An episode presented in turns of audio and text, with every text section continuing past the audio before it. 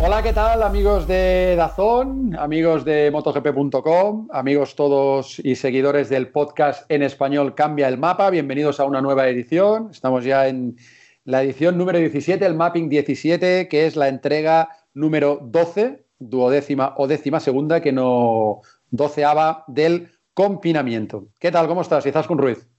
Pues muy bien, ¿y tú lo de doceava lo dices por algo o por...? No, porque hay gente que dice, el 12 dice onceava, doceava, que al final es uno partido por 12, ¿no? pero que hay mucha gente que, dice, es el doceavo. es cierto, es cierto. Además, en el mundo de, los deportes se usa bastante. Sí. O si meten doceavo, olimpiada y respectivamente en la misma frase, me puedo tirar por la ventana. Te cortan las venas directamente. Me desangro en la bañera, te lo digo. lo de Olimpiada, en, esta, en este confinamiento también se ha escuchado mucho, ¿eh? hasta que se supo que se aplazaban los Juegos de Tokio y todo esto. ¿eh? Sí, sí, yo también te quiero. Que, escúchame una cosa, ¿qué tal? Que hoy volvemos a tres invitados, un piloto, un periodista y un constructor de circuitos. Mira, sí, eh, constructor de circuitos. Voy a empezar de atrás hacia adelante para cambiar. Tomé Alfonso director de, eso, de una empresa que lleva 20 años eh, dedicándose a, la construcción y al diseño de, circuitos. Eh, periodista también, Emilio Pérez de Rozas. Eh, este yo creo que lleva más de 20 años recorriendo los paddock y buscando historias en el Mundial de Motociclismo. Y piloto, este es mucho más joven. Este, este lo, de, Emilio mucho más, porque... Y por eso. Claro, mucho más de 20, lleva 50, 45 en el periodismo. Sí, sí. Y piloto más joven, jovencísimo diría yo, a pesar de que yo creo que es uno de los pilotos eh, más maduros que te puedes encontrar en el paddock, que es Gabriel Rodrigo. Pues va a ser un buen, eh, buen elenco y si te parece así en el principio, te pregunto yo por los temas de la semana, ¿vale? A ver qué te han parecido y así de alguna manera repasamos los temas de la semana y me das tu opinión. ¿Te parece? Vale, Venga, volvamos a esta entrevista improvisada. Eh, ya dijimos en el último podcast que Miller fichaba por el equipo oficial de Ducati y en las últimas horas eh, ya se ha conocido casi de manera oficial que el damnificado será Petrucci. Eh, sí, Petrucci yo creo que ha confirmado lo que muchos daban por hecho que cuando decíamos entre Petrucci y Dovi, ¿cuál de los dos eliminarías o eliminaba todo el mundo primero de la ecuación? Petrucci. Bueno, pues se ha confirmado que no seguirá con Ducati y eso sí, quiere seguir en el Mundial y ahora está buscando otras opciones. Muchos eh, ya sitúan su mirada en Aprilia.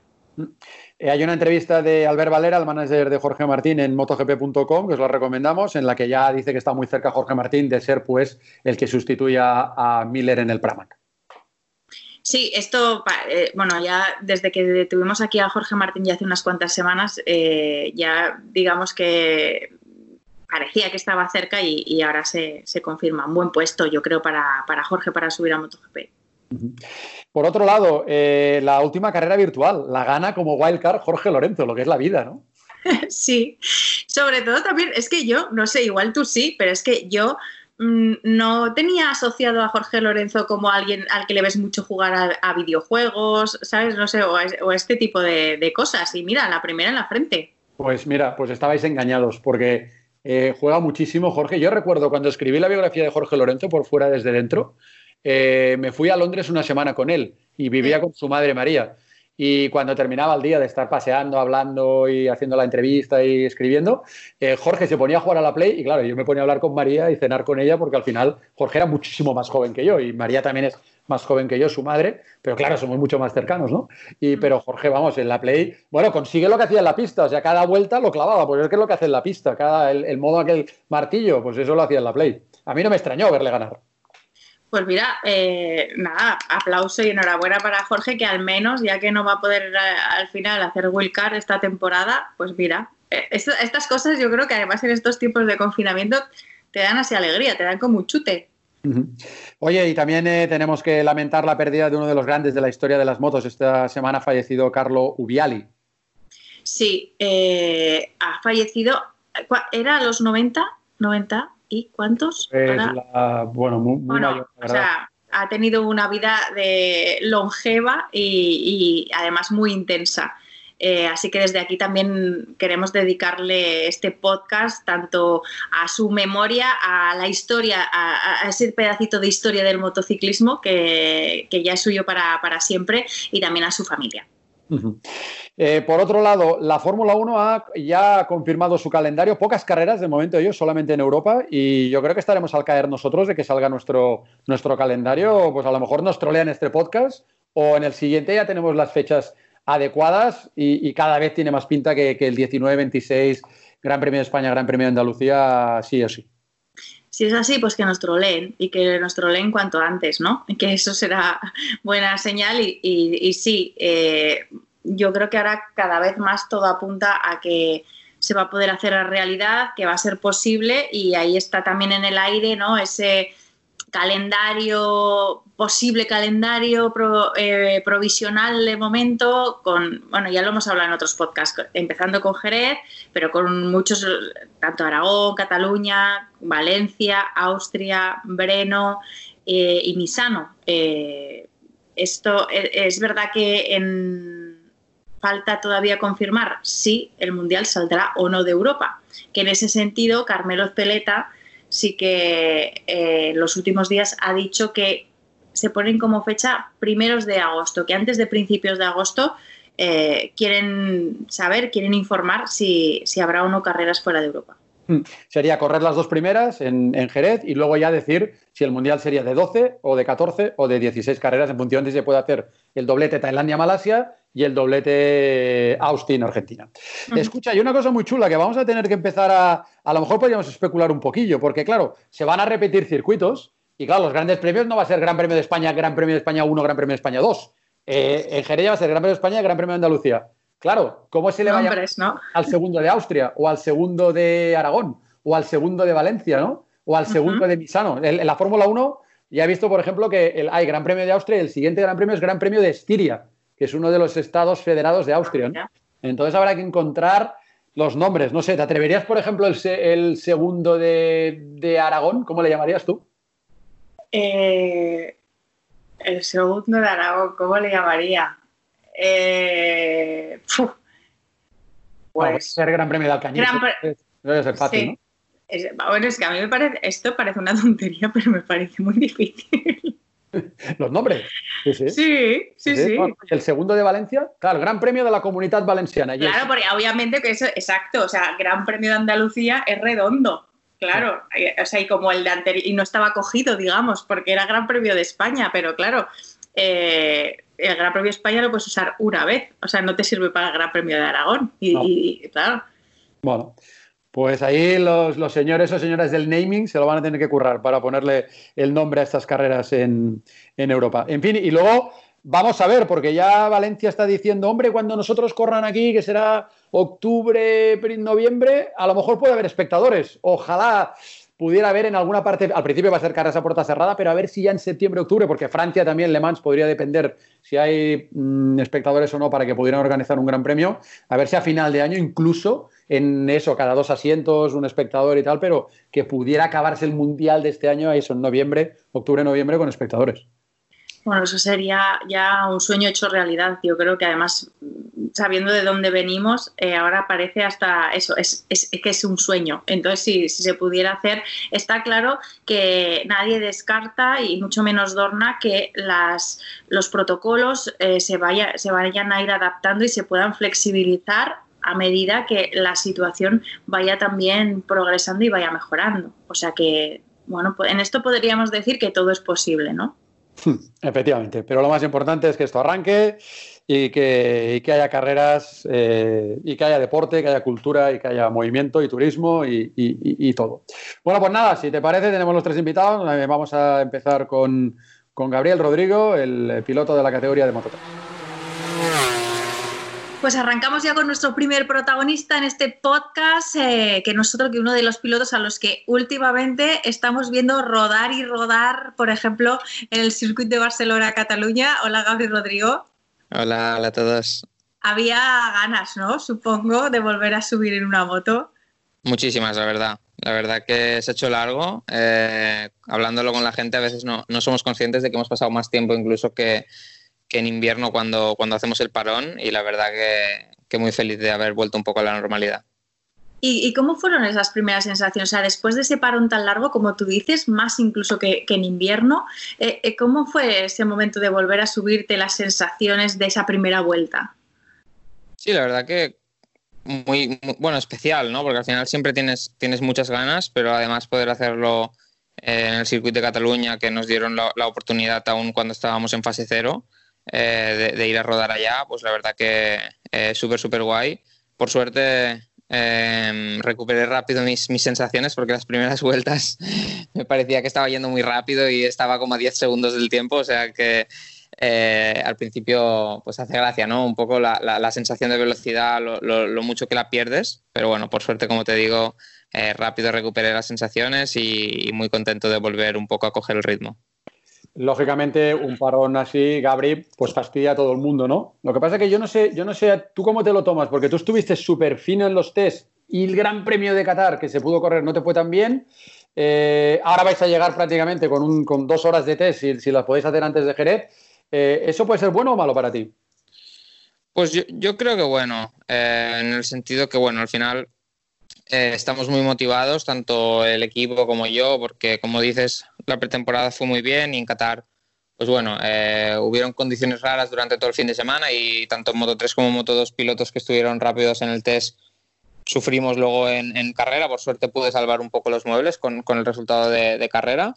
Pero lo más positivo de todo es que yo desde el primer test eh, fui rápido y no necesite muchos eh, días para ser competitivo. Luego la gente al final pues eh, va llegando conforme va rodando, así que quizás es un juego a mi favor, que con todo lo que estoy pudiendo entrenar ahora en el circuito, también pues eh, motocross o bueno, un poco lo, que, lo mismo que hice en, enero antes de empezar la pretemporada, será un poco la pretemporada de ahora, ¿no? Y, y entonces llegar a la primera carrera con la confianza de saber que en los primeros test ya fui rápido, esto me da bastante tranquilidad. Eh, hablas, Gabri, de, eso, de la, preparación. Lógicamente, a pesar del confinamiento, no habéis parado, habéis seguido entrenando cada uno en la medida de, sus posibilidades. Ahora de nuevo con, la moto y hablabas de, esos objetivos que habías tenido en tu preparación en el invierno. Em, o sea, ¿para qué te estás preparando? O sea, ¿cuál es el aspecto al que le estás dedicando más horas eh, ahora, vamos a decir, antes de que empiece o vuelva a empezar para vosotros la, temporada? Bueno, la verdad que eh, yo me siento mejor, y más fuerte que, nunca porque no he parado ni, una semana desde que volví de Qatar, porque al final tampoco sabíamos cuándo volveríamos, entonces eh, mi mentalidad era estar siempre preparado para cuando fuese. Y a raíz del aburrimiento, pues han habido días que incluso he entrenado tres veces. Eh, pero, pero bueno, como te digo, la verdad que con mi entrenador pues nos hemos planificado, hemos hecho videollamadas, hemos empezado a salir a la que hemos podido a entrenar fuera y, la verdad que eh, físicamente me siento mejor que nunca y es cierto que luego cuando te subes a la moto pues te sientes muy fuerte pero te faltan esos músculos ¿no? de, de encima de la moto tan, tan eh, precisamente hay algunos pues que es imposible trabajarlos si no es encima de la moto y los primeros días pues eh, te duele un poco todo el cuerpo, pero luego Vuelve a haber acostumbras. ¿no? Exacto. Por muy entrenado que estés, eh, siempre acabas... Me acuerdo que, me, dolía porque me pasé un poco y con las ganas cuando abrieron los circuitos, pues hice... Fui a hacer motocross, y luego fuimos al circuito de Cataluña con, con las 600 y por la tarde también otra vez motocross, esto en tres días. Eh, el, el, cuarto no podía ni reírme. O sea, le decía en broma a mi pareja a veces cuando me reía que me dolían las costillas. O sea, tenía agujetas por, por todo el cuerpo, pero, pero bueno, eh, al final ya me he acostumbrado. Llevo ya dos o tres semanas haciendo moto y como te digo, me siento mejor que nunca.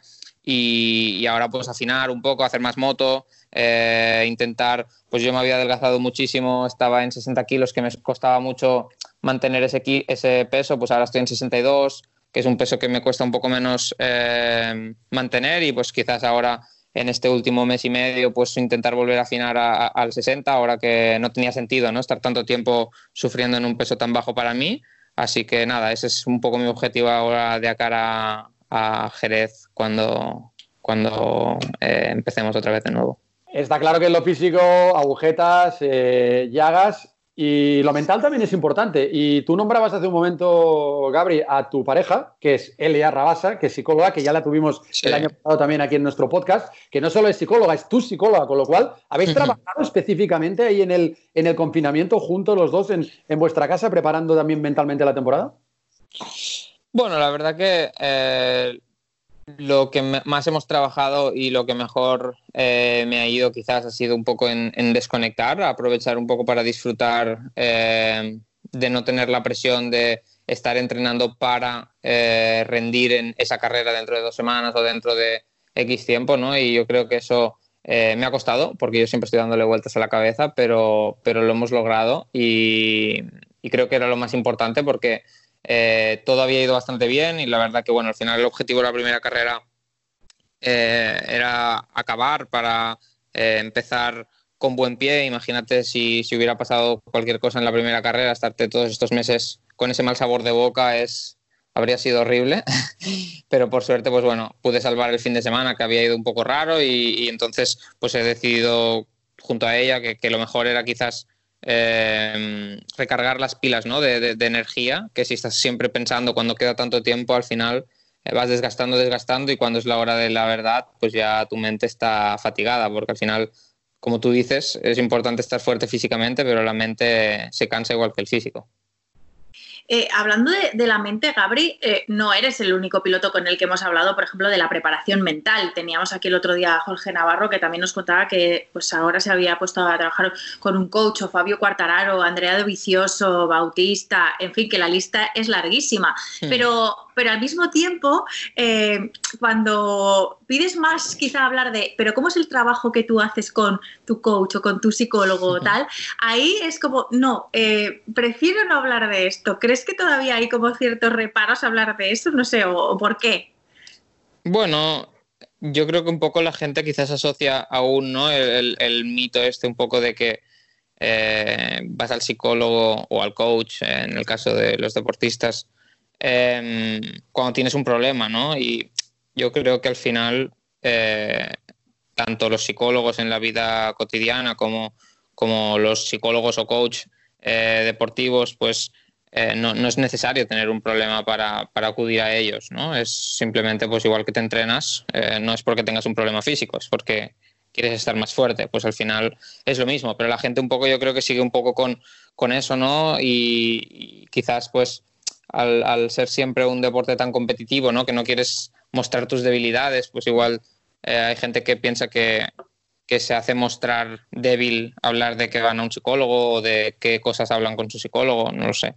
Eh, pero creo que al final, como te digo, para mí yo lo veo también un poco porque al final como Elia es psicóloga y también me ha, inculcado esto, mi hermana también es igual. Eh, mis padres han ido toda la vida a psicólogos sin tener problemas, simplemente pues para, para mejorar eh, cosas de la vida, eh, entonces yo, yo, lo veo que no, que no es nada, eh, no es ningún tabú, ¿no? Y una cosa de lo que habrá que, que preparar muy bien la, mentalmente, más incluso que físicamente o técnicamente, es un año tan complicado como va a ser este, en el que eh, no va a haber 20 carreras, sino a lo mejor a lo mejor a mucho estirar. Vosotros podéis hacer 13 o 17, lo cual sería la bomba, pero pongamos en que fueran 13. Y tú has dicho, pase lo que pase, este es mi último año en Moto 3, con lo cual voy a subir, pero por otro lado eres también uno de los referentes de la categoría, es decir, que lo suyo sería subir como campeón, a la presión, ¿no? O sea, eh, con menos carreras. Venga, ¿eso cómo se asume?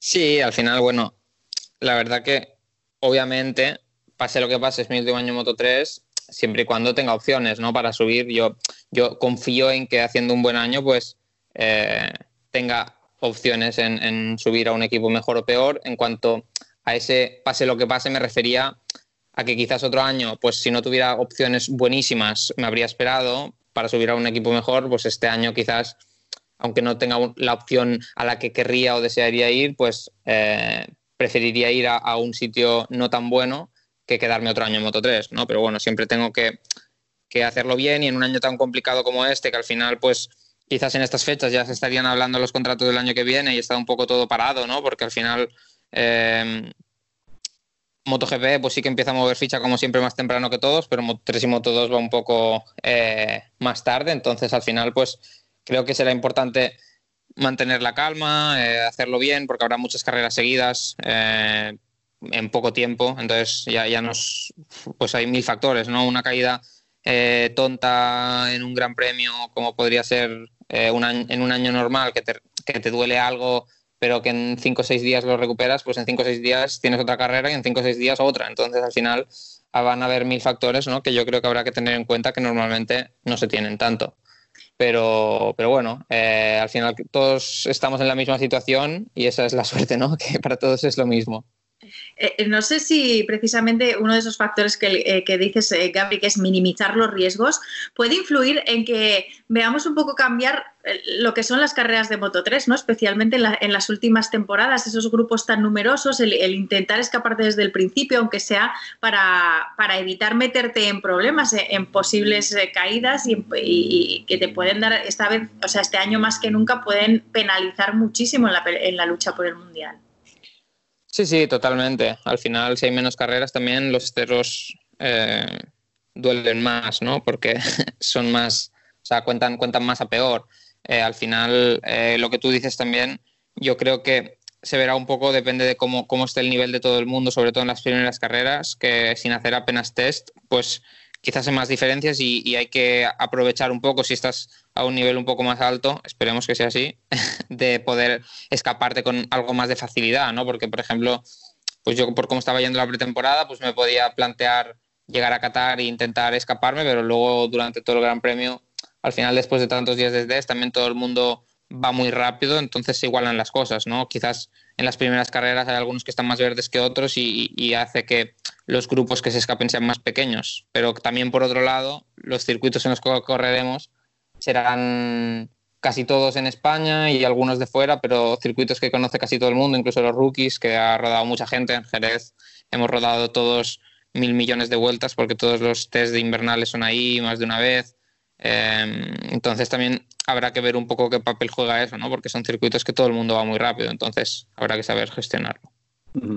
Oye, eh, Gabriel, una cosa, ya sabes que en el mundo del deporte cada vez más se van evolucionando al lado de la televisión y es muy importante los resultados deportivos, pero también contar historias. Y contigo nos ha pasado que este año hemos contado una historia tuya muy potente y ha tenido, lo ha petado en Dazón, tu reportaje que hicimos en Qatar en el que hablabas de dos temas.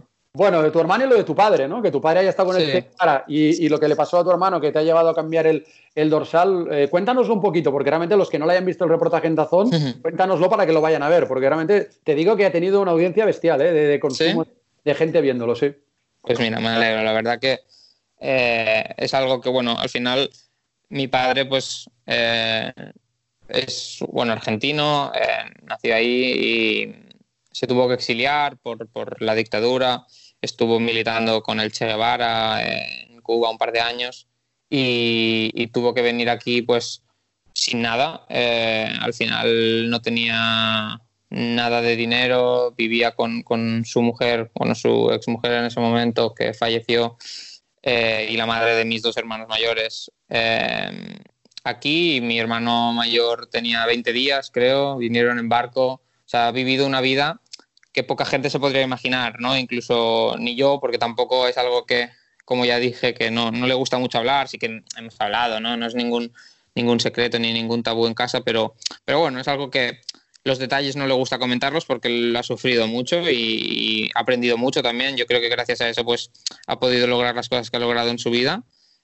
Pero, pero bueno, eh, ha sido una etapa muy dura para mi padre y, y, a raíz de eso pues yo creo que también nos ha inculcado muchos valores muy importantes a, nosotros, a sus hijos y, bueno, la verdad que de agradecer porque hay muchas cosas que valoro que quizás otros eh, no lo hacen o, sí, pero bueno, yo la verdad que les agradezco desde aquí todo, todo lo cómo me han educado porque ojalá pudiera educar así a mis hijos.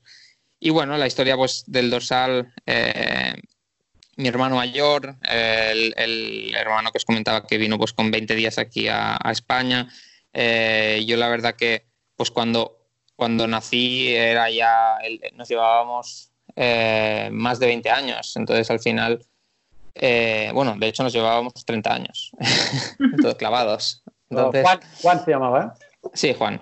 entonces, bueno, yo al principio eh, pues él ya no vivía en casa, ¿no? Eh, no, no, no, era la típica relación de, de, un hermano normal, ¿no? Como por ejemplo mi hermana mayor, Bea, que tiene dos años más que yo. Pero claro, también esto hacía que, la relación pues fuera más paternal, ¿no? Yo lo veía como un referente y, y cada vez, sobre todo, conforme me fui haciendo mayor, eh, la relación se fue haciendo más fuerte y sobre todo en los últimos años eh, dio la coincidencia de que yo pues ya empezaba pues a ser mayor de edad, ¿no? A tener un poco más de, de, de, independencia, porque al principio, pues como te digo, desde pequeño yo siempre lo he visto como un referente. Yo siempre les decía a mis padres, yo quiero ser como Juan. O sea, mi, mi, hermano pues hacía de fotógrafo también y yo, pues yo quiero ser fotógrafo, yo quiero ser siempre lo que hacía mi hermano, ¿no? Y, y cuando fui más mayor, pues ya no era solo, pues los veía cuando mis padres eh, quedaban con él, ¿no? Sino que eh, ya era una relación de amistad y, y, yo quedaba con él para irme a cenar. Eh, o sea, al final nos unimos mucho y a mí pues me dolió mucho que, que bueno, pues que tuviera un cáncer tan, tan raro, tan eh, que nadie sabe ni, ni, por qué vino, ni por qué, ni cómo tratarlo. Eh, muy pocas personas lo han tenido en el mundo, entonces, eh, bueno, él estuvo luchando hasta el final y la verdad que por suerte estuvo muy bien hasta poco antes del final y pude disfrutar de, estar con él y de muchas cosas con él y de su inteligencia porque era una de las personas más inteligentes que he conocido en el mundo. Y, y nada, entonces pues me apetecía eh, honrarlo un poco y, y llevar algo que, que, lo identificara en algo tan importante para mí que son las motos. Eh, y por eso pues decidí ponerme el 2 que ya que el 12 que es el día de su nacimiento y también del mío que era quizás el número que al principio me quería poner, pues eh, estaba un poco cogido en todas las categorías, eh, le di vueltas un poco a qué, qué podía eh, unirme y pues el 2, que forma parte del 12 y que además es, es, una J invertida, pues para mí es eso lo que me hace referencia y espero que, bueno, que esta etapa con el 2 me, llegue, a, me lleve a grandes éxitos. Eh, lógicamente, Gabri, estas experiencias te marcan a nivel personal. Tú siempre, o por lo menos desde mi experiencia, eh, de, desde lo que yo te conozco, a mí siempre me has parecido eh, una persona súper madura, a pesar de tu juventud, porque sigues siendo jovencísimo. Mm. Pero no sé, no sé si tus experiencias vitales, tu forma también de haber llegado, en este caso, al Mundial de MotoGP, no sé si crees que te, te ha ayudado como a, disfrutar de esto y afrontarlo de forma di diferente, porque es verdad que bueno, en Moto 3 especialmente, ¿no? Es una categoría a la que llega gente muy joven y muchas veces eh, te puedes perder, es muy fácil perderte, ¿no? En, en otras cosas que no son tan importantes eh, cuando, cuando llegas al, al Mundial. E, y para nada es tu caso. ¿Tú crees que esto te, ha ayudado a vivirlo distinto, a afrontarlo diferente? Sí, sí, sobre todo, como, como decía antes, yo creo que eh, la educación que me han dado mis padres, tanto mi padre como mi madre, eh, me ha marcado mucho y ha hecho pues que, que yo siempre, pues quizás yo me he sentido sí que más maduro, ¿no? Que quizás otros niños de, de mi edad en el cole. También eh, siempre me he juntado con gente más grande, no lo sé si por casualidad o porque, pues quizás como era más maduro, pues al final acababa yéndome con, con gente que yo identificaba de la madurez más paralela a la mía, ¿no? Pero pero, pero sí, al final son cosas que te marcan y luego también yo creo que este deporte es un deporte que depende de cómo te lo tomes, pero que al final te, madura mucho, porque al final vives cosas que gente de tu edad no, no las vive, ¿no? no con 16, 17 años no estás viajando por todo el mundo, ni estás teniendo las presiones que tiene eh, un piloto por hacer resultados, por, por, rendir, ¿no? Cosas que los niños de esa edad solo están pensando en, en, ir al cole, en pasárselo bien y que cuando acabe quedar en algún sitio y reír un rato, ¿no? O sea, al final eh, cambia mucho la vida de, un niño de 16, 16, años normal a la de un piloto. Y también la forma en la que yo he llegado a este deporte, que al final no es algo que, me hayan puesto desde pequeños porque los padres les gustan las motos y entonces al final entrenas, entrenas, eres bueno y llegas a donde llegas, ¿no? Sino que al final yo nunca había tenido ninguna relación con este deporte, ni mi familia, y empecé porque quería y he luchado por estar aquí porque yo quería, entonces al final cuando deseas tanto algo, ¿no? yo creo que también eh, valoras todo mucho más y te hace madurar y, y, saber bien eh, qué es lo que quieres. ¿no? Yo imagino que un poco es el conjunto de todas estas cosas. Y Gabri, una última cosa. Eh, hablabas antes un poco en genérico de cómo nos vamos a encontrar la temporada, los circuitos, que los conocéis, la mayoría, hasta los rookies. Hablemos en concreto de la temporada que vamos a tener con nombres propios. Eh, Albert Arenas ganó la primera carrera. Eh, por detrás estuvo Jaume Masia, aunque luego por pisar fuera en la última vuelta le quitaron del podio. Por cierto, tú también pisaste fuera en la última vuelta y te quitaron una plaza. ¿Quién va a estar? ¿Qué nombres propios van a, estar ahí en la pelea? Bueno, yo creo que un poco los dos que has dicho, eh, seguro, ¿no? Al ver, eh, la verdad que ganó y con mucha autoridad. Luego, Masia, pues al final tiene mucho talento y en el equipo en el que está, pues seguro que le ayudan a ir rápido, aunque le costó un poco eh, adaptarse a la onda, quizás eh, en Qatar, pues al tener tanta recta, le ayudaba algo el, pues en los rebufos engancharse, ¿no? Pero yo creo que a la que le coja un poco el hilo seguro que, será muy competitivo. Arbolino, que, no estuvo ahí, que hizo solo un punto, creo, pero porque tuvo ahí un poco de jaleo con el toque de Binder, pero, pero bueno, también será otro que, que ya demostró el año pasado que estará, así que yo creo que estos tres seguro y seguro que me olvido algún otro, pero bueno, espero estar ahí yo también luchándoles un poco y poniéndoselo difícil.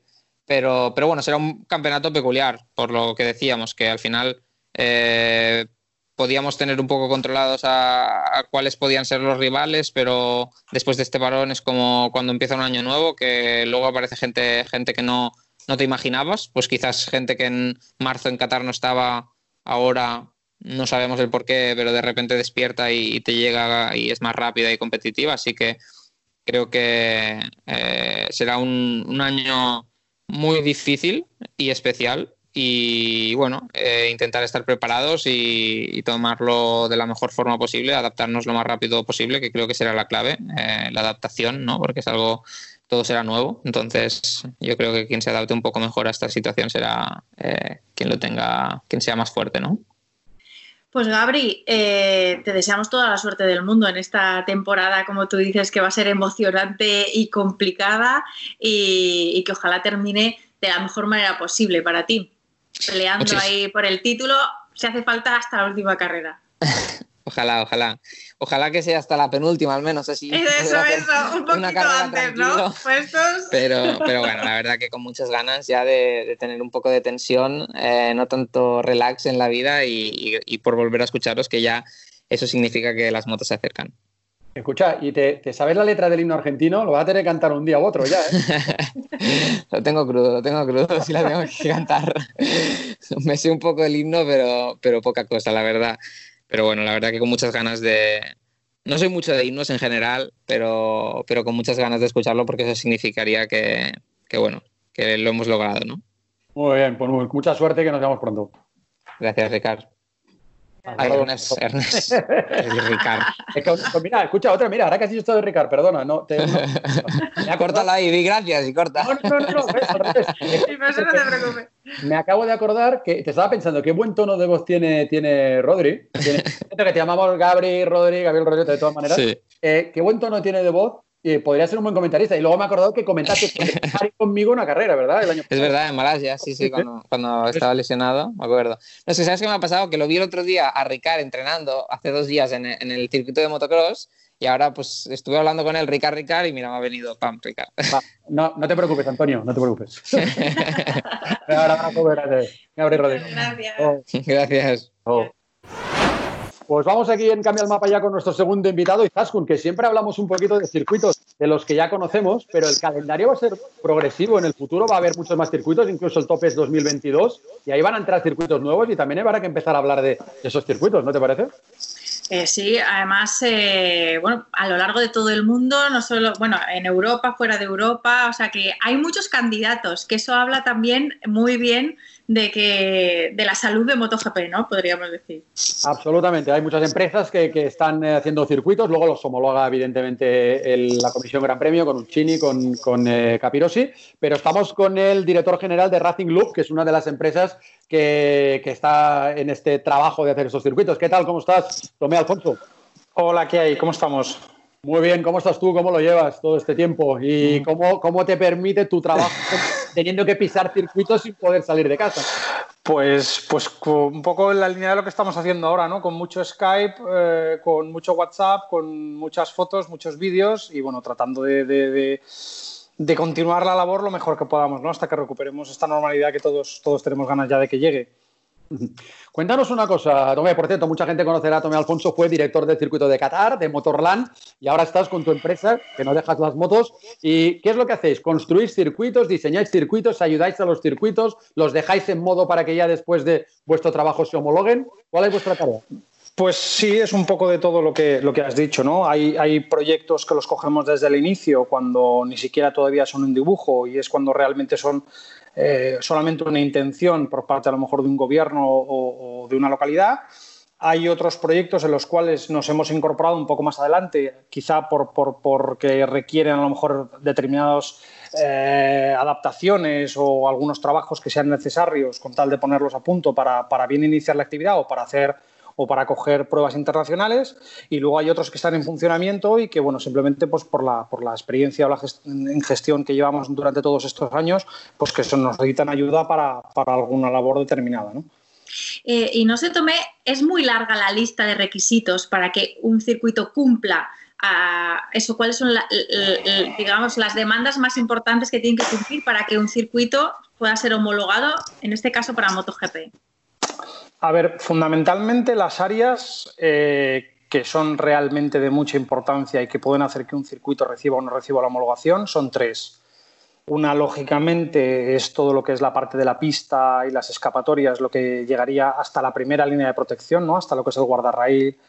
Después, una segunda parte que tendríamos es, lógicamente, todo el paddock, así como las, eh, todas las facilities que tenga el edificio principal, para coger el mundial y luego lógicamente pues está la zona de público ¿no? donde, donde pues se ubicarían todos los espectadores y no solamente la parte de las gradas, sino también la parte de, los aparcamientos que, como sabéis, bueno, pues, pues, dada la grandísima afluencia que tienen las competiciones de MotoGP, pues es una parte también muy, muy importante. Entonces, el primer paso es un poco analizar y, tener en cuenta eh, estos tres grandes apartados, estos tres grandes bloques, y entonces a partir de ahí, pues ir empezando a desarrollarlos cada uno. Si es un proyecto nuevo, pues lógicamente es mucho más sencillo, y si se trata de adaptar un circuito que es existente, pues entonces en ese caso sí que hay que hacer un poco más de, labor, de precisión, tratando de ver que no se nos escape nada y tratando de intentar, eh, pues eso, eh, cumplir en la medida de lo posible todos los requisitos que lógicamente por el tamaño y, y el éxito que está teniendo MotoGP, pues, pues lógicamente son elevados. Sí, y además los estándares que ya pide MotoGP, porque lo piden los propios pilotos en las comisiones que hay los viernes con, con Carmelo Espeleta y en la que los de MotoGP van todos, cada vez piden estándares de seguridad, como no puede ser de otra manera, más elevados, ¿no? Al final, un poco el pado con las zonas de público parece, entre comillas, que es más fácil, pero circuitos preciosos como Laguna Seca o Portugal han ido desapareciendo porque los estándares de seguridad cada vez son más eh, exhaustivos. Exacto. A ver, hay un dato, hay un dato que para nosotros es muy significativo. Quizás significativo porque nosotros nos dedicamos a esto, pero em, prácticamente en, 12 años de campeonato hemos pasado que un equipo de MotoGP mm, perfectamente podía trabajar en una competición durante el fin de semana con un box que tuviese 85, entre 85 y 90 metros cuadrados y ahora mismo los estándares que estamos aplicando para circuitos nuevos estamos hablando de casi 140, 150 metros cuadrados. Entonces eso simplemente estamos hablando del box, ¿no? Y lógicamente, pues en la pista, como, como muy bien has comentado tú, o sea, la, seguridad yo creo que es una cuestión que está en el ADN de Dorna, está en el ADN de la FIM y, lógicamente los pilotos ahí tienen mucho que, decir y esa colaboración pues se, se, demuestra y se ve en cuál es la calidad de los circuitos que tenemos ahora mismo en estos momentos y en los que vienen, ¿no? En el cual pues las escapatorias, bueno, ya no solo las escapatorias, escapatorias. Ahora ya prácticamente desde el propio asfalto, con el tema de los pianos, las pinturas, los escalones precisos que se hacen ahora en las transiciones que van desde la pista al asfalto, del asfalto a la escapatoria de grava, pues todas estas cosas ahora mismo la verdad es que se trabajan de una manera muy, muy meticulosa y lógicamente de cara a la preparación y sobre todo de cara a la obtención de una homologación de una pista, pues todos estos temas hay que tenerlos en cuenta. Y efectivamente, eh, hay, hay, otras zonas del circuito que a lo mejor, digamos, no, no, no son tan famosas o no se tienen, o aparentemente o a priori, a lo mejor quizá no es lo primero que nos llama la atención, pero sí, sí, efectivamente hay circuitos que, que la pista en un momento dado podría ser una pista que podría servir para, para realizar un evento de MotoGP, pero que lógicamente el resto de las infraestructuras no están a la, altura de las exigencias que ahora mismo tiene el Mundial, ¿no? Y, si hablamos, eh, Tomé, del diseño, ¿dónde está el límite para la creatividad? Porque claro, uno piensa, a ver, si yo me pusiera ahora a diseñar un circuito, eh, no sé, es, más, pues, como decimos, hay algunos como Austin, ¿no? Que dicen que si Kevin Swans lo diseñó en una servilleta o, se... o se inspiró en otros circuitos. O sea, ¿dónde está el límite para la creatividad? ¿Se puede, ¿Se puede convertir en circuito cualquier idea o no? A ver, en principio sí se puede convertir. Lo que pasa es que hay determinadas limitaciones. Una, nosotros, por ejemplo, una de las cosas que nos hemos dado cuenta en base a todos estos años de experiencia es que, eh, incluso además hay recomendaciones sobre ello, em, el circuito ideal tiene que estar aproximadamente eh, en unos cuatro kilómetros y medio. Esto es lo que, lo, que, lo que nosotros consideramos que es una cosa que ahora mismo, por, por, el dispositivo que hay que preparar, también por la actividad del día a día, que esto es importante, los circuitos tienen que seguir funcionando cuando el lunes o el martes desaparece el último camión de, de MotoGP y el circuito tiene que seguir operando. Entonces, ahí tenemos una primera limitación que nosotros, o, autolimitación que nosotros consideramos que serían los cuatro kilómetros y medio, y luego a partir de ahí, fundamentalmente, es, eh, es el espacio que dispongas. ¿no? Ahora mismo pues está claro que, digamos, fuera de Europa, por, todos estos nuevos países o países emergentes que están apareciendo ahora y que quieren disfrutar del motor como lo hacemos nosotros o como estamos acostumbrados a hacerlo en Europa, pues eh, casi siempre disponen de mayor espacio del que podamos tener en Europa, con lo cual ahí es más fácil poder trabajar algún tipo de trazado, otro tipo de trazado diferente. Em, a partir de ahí, el tercer paso pues sería el tema de la seguridad, ¿no? Pues, pues yo qué sé, si nosotros tenemos una sección del circuito en la que vamos a tener una curva y a continuación vamos a tener una contracurva, pues garantizar que, en caso de que haya una caída de un piloto que esté entrando en la primera de las curvas y salga recto, que en ningún caso pueda reincorporarse a esa segunda parte y que pueda, pueda chocar con algún otro piloto que venía. Entonces, trabajar trabajar mucho en ese sentido la seguridad. Entonces es un poco cuánto espacio dispones, entonces a partir de ahí empezar por la parte de la recta y a partir de ahí ver hacia dónde se puede ir funcionando. Y, siempre y cuando se tengan unos parámetros de seguridad que sepamos que no nos vamos a pisar una escapatoria con la otra, pues a partir de ahí prácticamente es libre, ¿no? Oye, te voy a hacer una pregunta que igual es una estupidez, pero a mí me, me, parece divertida porque si yo me planteo un solar en el cual empiezas a hacer un circuito, puedo poner la meta en principio donde me dé la gana. Entonces, ¿Cómo se decide si se gira en sentido horario o antihorario? para nosotros, básicamente empleamos el sol. ¿Por dónde sale el sol y por dónde se pone el sol? Porque nosotros consideramos que en un, en un warm-up por la mañana a primera hora, eh, si tú vas, digamos, en dirección hacia el este, por donde tendría que salir el sol, la frenada para los pilotos en la curva 1 a primera hora de la mañana, cuando el sol está levantándose, pues es una cosa que consideramos molesta. Entonces nosotros frente a eso también tienes el sol de por la tarde, que en muchos casos, si hablamos de MotoGP, pues a partir de las 3 de la tarde una cosa así, salvo que haya carrera soporte o que haya un horario más o menos determinado, estaríamos acabando. Nosotros en principio eh, decidimos si vamos a, favor de las agujas del reloj o en contra de las agujas del reloj, pues, pues por un, sistema tan sencillo como es la, ubicación ¿no? del solar que estabas diciendo tú. Depende de cómo esté la parcela orientada, intentamos siempre que por la mañana el sol a los pilotos les dé por la parte de la espalda cuando inician la recta. Bueno. Sí, la verdad, qué, interesante. Y no sé cómo, en términos de luz y de, giro, cómo es, por ejemplo, el, circuito Finlandia, en, el último tramo al menos, eh, estuvisteis colaborando con ellos. Lástima que este año no vayamos a poder disfrutarlo ahí en persona, pero estaremos ahí el, año, el año que viene. ¿Cómo, es ese circuito? ¿Qué, qué impresión te dio? A ver, nosotros nos incorporamos al, nosotros nos incorporamos al proyecto de Kimi Ring en Finlandia justo después del test que hicieron los pilotos de fábrica eh, y se puso en contacto con nosotros la propiedad, la gente del circuito, bueno, precisamente para que les ayudásemos a afinar un poco, eh, eh, digamos, toda esa, lo que tenía que haber sido toda la fase final de cara a estar dentro de unos días corriendo allí. Mm, la impresión, buena, el entorno es precioso, eso, eso sí que hay que decirlo. El circuito tiene ciertas elevaciones, que está bien, y la impresión es buena. Cierto es que es un circuito que está bastante pensado en, poderse usar una época muy determinada del año que quizá, eh, además, es una época más corta de lo que nosotros imaginaríamos ¿no? en un circuito que está en Europa. Lo que pasa es que está bastante al norte. Pero, pero la primera impresión en general fue, fue bastante buena. También es cierto que de cara al test lo que se preparó fue lo que era estrictamente necesario para poder realizar dicho test y entonces no te daba una idea muy, muy, muy precisa de, la dimensión que podría llegar a tener el circuito. También es cierto que la información que los pilotos dieron, la presencia de Franco Uncini allí, de Loris Capirosi y de Carlos Espeleta durante los test, pues yo creo que, aparte de, otra gente de Dorna, pues yo creo que dio una, una visión muy buena al circuito de cuáles serían las posibilidades que pueden tener de cara a prepararse a, MotoGP y entonces un poco en esa línea estamos trabajando. Pero la primera impresión, la primera impresión fue buena. También es curioso que el, primer viaje que nosotros realizamos allí había ya como 20 o 25 centímetros de nieve, entonces fue como muy gracioso porque nos estaban explicando allí, no, pues esto aquí, porque la curva tal, y nosotros nos mirábamos, el equipo que habíamos ido allí, nos mirábamos los unos a los otros y diciendo, bueno, vamos, vamos a tratar de mostrar la misma ilusión que muestran estos finlandeses a la hora de imaginarse cómo es todo lo que nos están explicando.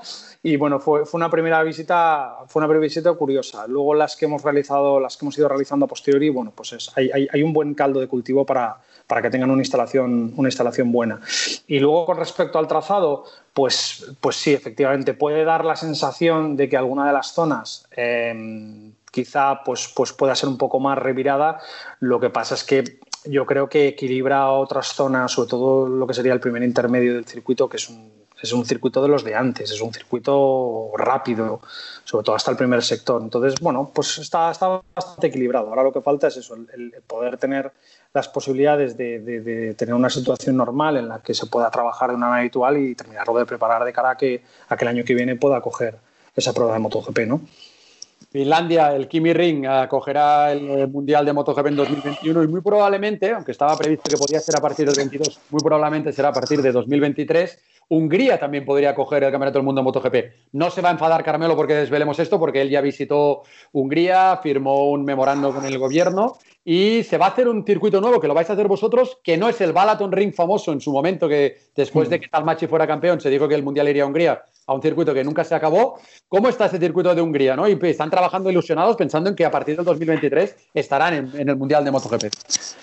Sí, sí, la verdad es que el destino, el destino no nos vuelve a llevar otra vez a Hungría, o por lo menos en mi caso, porque la verdad es que gracias, como has dicho tú, a, que Balaton Ring no estuvo listo para, para, poder correr, si recordáis, eh, Motorland ese año o a partir del año siguiente era el Gran Premio Reserva. Entonces, gracias a que Balaton Ring no estuvo listo, fue cuando nosotros pudimos dar el salto, digamos, como titular al, calendario y, desde entonces pues se lleva realizando ese Gran Premio. Y, pues ahora desde luego el, destino nos vuelve a llevar otra vez a Hungría, un proyecto nuevo, la verdad es que un circuito precioso en una zona muy bonita, no es Balaton Ring, es una instalación nueva y la verdad es que pues sí, están, están muy ilusionados y están trabajando y la intención que tienen ellos y que manifiestan desde luego es, es efectivamente, como tú decías, sé que están en conversaciones con Dorna y nosotros lo que estamos intentando trabajar con ellos es bueno, pues tratar de, desarrollar una instalación moderna, una instalación que esté a la altura de MotoGP, con unos requisitos de, lo que deberían de ser ¿no? los estándares para un circuito de, futuro y la verdad es que con muchas ganas y ahora mismo pues, pues bueno, con dificultades, ¿no? porque ahora mismo es un momento muy intenso de trabajo y, lógicamente pues de momento solamente puede ser teletrabajo, con lo cual estamos esperando ya con muchas ganas el podernos desplazar allí y el poder ir comprobando in situ cómo, cómo van avanzando las cosas y todas estas últimas fases de, de la parte de diseño que se está realizando ahora. Eh, no sé, Tomé, eh, como media, ¿cuánto tiempo pasa desde que empieza un proyecto, por ejemplo, como el de Hungría, hasta que podemos decir que el, circuito pueda estar, pueda estar terminado? A ver, mm, la construcción en sí mismo depende mucho del tipo de terreno. Si la orografía no es favorable para la construcción de un circuito, pues lógicamente ahí se pierde más tiempo en construcción. Eh, si consideramos un terreno que sea más o menos normal, que no tenga una orografía muy complicada con colinas o con montañas, que la adaptación del trazado sea más complicada, la fase de la construcción aproximadamente podemos estar hablando de un periodo que puede ir entre los 15 a 18 meses, aproximadamente un poco menos de dos años. Y lo que sí que cada vez cuesta más, porque bueno, cada vez, eh, digamos, con todo tipo de permisos necesarios, con los estudios previos, con un montón de cosas que hay que realizar, un montón de papeles que hay que preparar previamente, pues ahora mismo estamos hablando de, que se, digamos, toda esa fase inicial del desarrollo del master plan, permisos, tal, estamos hablando que puede costar aproximadamente un año y medio, una cosa así, en Europa. Fuera de Europa se suele tardar un poco menos, ¿no? Pero en Europa estamos hablando aproximadamente de un año y medio. Bueno, de hecho, de hecho Hungría, básicamente ese es el tiempo que nosotros llevamos trabajando allí. Es aproximadamente unos 16 meses lo que llevamos ya. Con lo cual, pues sí, aproximadamente entre unas cosas y las otras, entre 3 y 4 años es cuando se puede estar. Desde el momento que se, que se escribe lo primero que se escribe en un papel hasta, hasta poder abrir el paddock para que los equipos entren, estaríamos hablando de ese tiempo.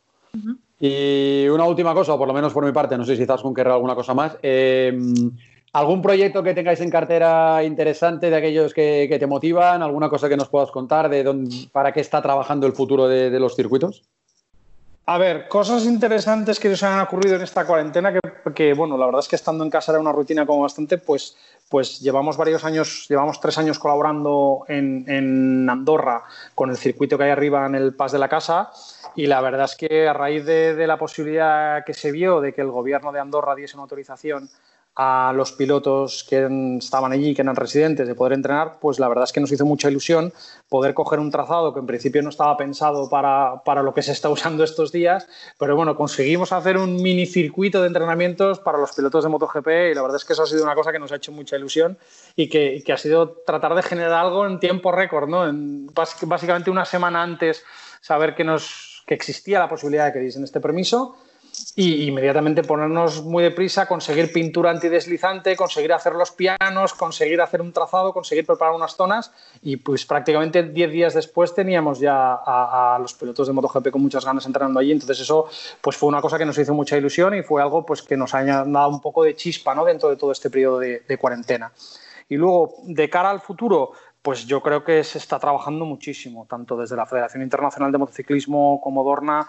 Yo creo que el tema de la seguridad es una cosa que se ha tratado siempre, pero sí que es cierto que ahora mismo, sobre todo gracias a la tecnología y a la experiencia, yo creo que ahora ya tenemos un futuro ilusionante porque, porque se están pudiendo obtener muchísima información, muchísimos datos que antes era más difícil o a lo mejor no éramos capaces de poder asimilar la cantidad de información que había y la verdad es que eso está siendo una herramienta para poder hacer circuitos de cara al futuro que sean muy seguros y una cosa muy importante también y es que sean circuitos entretenidos para los espectadores para cuando vayan a ver carreras, que yo creo que esas son cosas que, que hasta ahora pues prácticamente no nos habíamos planteado mucho, ¿no? Hablábamos de un trazado que nos gustase o que no nos gustase, que podía ser más entretenido o menos entretenido, pero el dar cabida, gracias a toda esa información, a poder trabajar a tan nivel de precisión en la seguridad y en, el fomentar el espectáculo, yo para mí creo que eso es una de las grandes cosas que nos enfrentamos, uno de los grandes retos que nos enfrentamos de cara al futuro y que la verdad es que es una cosa muy ilusionante. ¿no?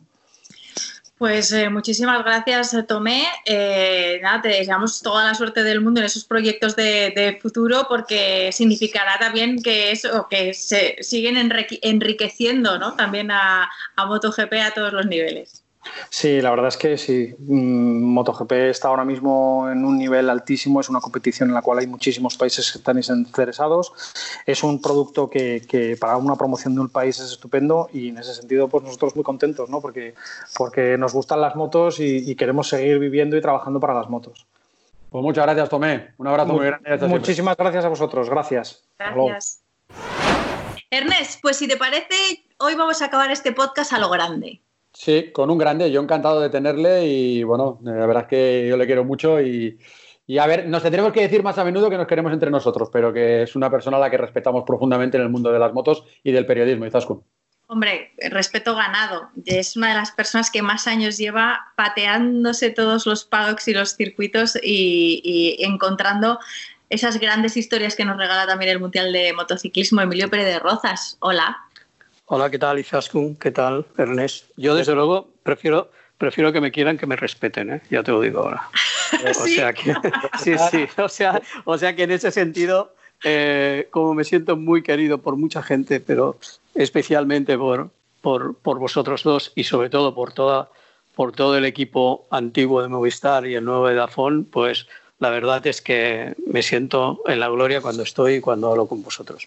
Y sí, la verdad es que os quiero mucho, me siento muy querido por vosotros y para mí, para mí no es porque ahora el confinamiento este nos haya vuelto eh, tan tiernos. No, no, no, pero yo he sido, no, no, yo en ese sentido siempre he sido así. Y más con la gente que, que, que encima tienes no el privilegio, sino la suerte de, de hacer el trabajo que te gusta rodeado de gente que te quiere y que te aprecia. Y sobre todo que yo creo que nuestra relación también eh, por los sitios donde vamos, por lo complicado que es nuestro trabajo, los desplazamientos, coches alquileres, eh, peligros, aviones de espera, que los perdemos, que, tal, levantarnos muy pronto. Eh, yo creo que tenemos un punto de complicidad tremendamente agradable, muy agradable y muy solidario. Yo creo que eso a la mayoría de nosotros nos, nos hace más fuertes y mejores amigos, yo creo. Por cierto, y lo que acaba de decir ahora Emilio, que son todos los problemas que sufrimos todo el año, mataríamos ahora por estar en un atasco, en un coche de alquiler, en un hotel y... bueno, pues bueno, mira, mira si mataríamos que, bueno, como todo, yo, como todo el mundo, evidentemente, tenemos nuestros grupos de, de WhatsApps, ¿no? Y de, amigos, de familiares y tal. Y nosotros, eh, yo lo tengo junto con nuestros dos queridos eh, fotógrafos, Jesús Robledo y Alejandro Cerezuela, que siempre vamos juntos en los coches, en los hoteles y tal. Y ayer mismo, ayer mismo, les mandé a, yo qué sé, a las 3 o a las 4 de la tarde, les mandé un WhatsApp diciendo, me estoy viendo en la terraza del chiringuito de Breno con una cervecita fresca, esperando la sopa de cebolla, que nos comemos siempre y tal y cual. Y ellos dos me contestaron, oh, es verdad, es verdad, Emilio, es verdad, Emilio. pues que, porque todos, todos, todos tenemos momentos ¿no? Eh, estupendos, fantásticos, enternecedores, como diría Izaskun Muñas, eh, en nuestros viajes, ¿no? Pero sí, sí, no deja, no deja de ser duro, eh, aunque es muy difícil que nuestros telespectadores, nuestros lectores o nuestros oyentes se lo crean, pero bueno, es igual, está bien. ¿Y, cómo ha sido durante, o está siendo, que todavía no hemos acabado durante este largo confinamiento, el seguir dando, alimentando, como tú dices, a, tus lectores, eh, el, seguir, bueno, pues inventando, eh, buscando, creando, buscando debajo de las piedras eh, noticias para, para ellos? Bueno, a ver, ha habido de todo, ¿no? Porque claro, porque como también los protagonistas del campeonato, digamos, se han quedado así eh, encerrados y también se han quedado aburridos y también, pues bueno, pues, pues entre, entre algo que han sacado en redes sociales, eh, realmente la actividad entre comillas, negativa por mala suerte que ha tenido el campeonato, toda la actividad que eh, Dorna digamos, ha fomentado todas las clausuras, todas las suspensiones, todo el, todo el, el ir y venir del calendario, vosotros mismos también que habéis hecho, que estáis haciendo un gran trabajo, intentando también escarbar y preguntar a los muchachos y entonces, bueno, pues más o menos nos vamos citando, más o menos vamos viéndonos unos a otros, vamos, vamos eh, pillando cosas que, que, ves en webs internacionales y bueno, todo el mundo está un poco cogiendo lo que pueda. Es evidente que el cara a cara, que probablemente luego hablaremos un poco de lo que se presenta, pero claro, el cara a cara es lo que, lo que te marca la diferencia. Es, eh, no, no, como periodista, sino como temas que puedas, que puedas hacer. Estos, estos de ahora son temas que están más al acceso de todo el mundo, entre otras razones porque los protagonistas no lo están tanto y tú tienes que eh, un poco de alguna manera reproducir, copiar, inspirarte en cosas que has ido viendo. ¿no? Y, de estos días, Emilio, de todas las noticias que, ha habido estos días, eh, por renovaciones, fichajes, que no se puede haber wildcards, lo de Valentino que sí sí que sí no, ¿cuál crees que es la noticia más importante de todo este confinamiento? Bueno, mira, yo tengo, eh, yo diría que, tres cosas, eh, tres temas, todos muy parecidos, ¿vale? Uno, uno, te lo digo de corazón, uno, te lo digo de corazón, yo flipo con el papel de Jorge Lorenzo, flipo pero flipo. O sea, es decir, flipo porque este muchacho había desaparecido del Mundial, se había ido. Lo que es que, claro, luego él reconoció que no y todo lo que queramos porque le había cogido respeto o miedo a la moto y solo oigo que hablar de Jorge Lorenzo, de que vuelve, de que el Wicar, de que se ha comprado un coche de dos millones y pico o otro coche de dos millones y pico, de que, de que aceptaría una oferta para tal, si tuviera una moto tal, eh, me voy, gano la, carrera de, de, de, PlayStation, o sea, flipo, o sea, flipo del protagonismo que ha adquirido alguien al que ya dábamos por descontado. Eso por un lado.